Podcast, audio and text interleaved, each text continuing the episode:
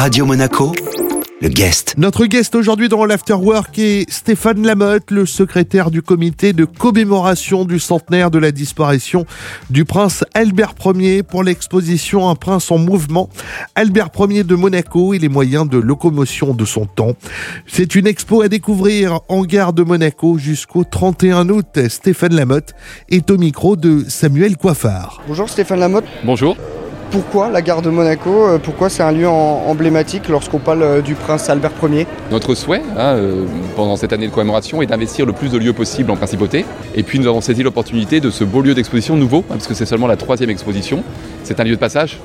Et donc l'idée est que, bien évidemment, la population de Monaco, ou des résidents, ou des touristes, puissent bah, partager cette année de commémoration, hein, qui doit être une année festive. Et donc là, l'idée était, bien évidemment, de montrer le prince en mouvement, puisqu'on est à la gare, d'accès sur les transports à la belle époque. En quoi cette exposition représente le prince euh, Albert Ier? Plusieurs euh, éléments euh, de ce prince aux multiples facettes sont représentés. On a le prince navigateur, puisqu'on ne pouvait pas manquer de le voir évidemment sur un bateau, sur la seconde princesse Alice. On a le prince aussi euh, souverain, politique, humaniste, puisqu'on le voit sur une photographie avec Armand Falière au lendemain de l'affaire Dreyfus, dans laquelle il s'est beaucoup impliqué. On le voit aussi avec Clémenceau sur une photographie. On le voit aussi pour terminer sur le front pendant la Première Guerre mondiale, et on connaît son engagement Il a, tout fait pour éviter la Première Guerre mondiale en, étant médiateur entre la France et l'Allemagne. Donc il est un petit peu dans toutes ces situations. Et je dirais que pour aller à l'essentiel, ça représente deux facettes. Euh, déjà sa, préscience, je dirais sa, conscience aussi de l'importance de l'environnement, puisqu'il il emploie des moyens de transport euh, qu'on appellerait propres aujourd'hui, hein, comme le vélo par exemple.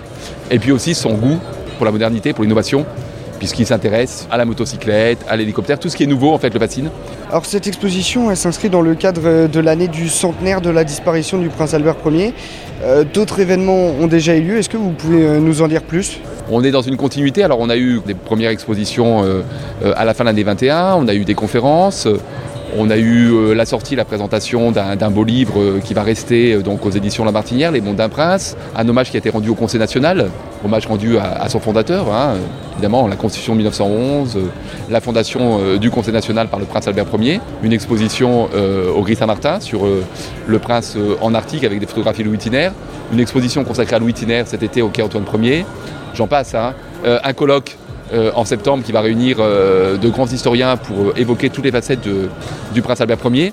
Merci beaucoup euh, Stéphane Lamotte. Merci. Notre guest aujourd'hui était Stéphane Lamotte. On le recevait à l'occasion de l'exposition Un prince en mouvement, Albert Ier de Monaco et les moyens de locomotion de son temps. C'est une expo à découvrir en gare de la Principauté jusqu'au 31 août. Le guest à retrouver en replay sur notre site, notre application ainsi que sur nos diverses plateformes de podcast. Radio Monaco, le guest.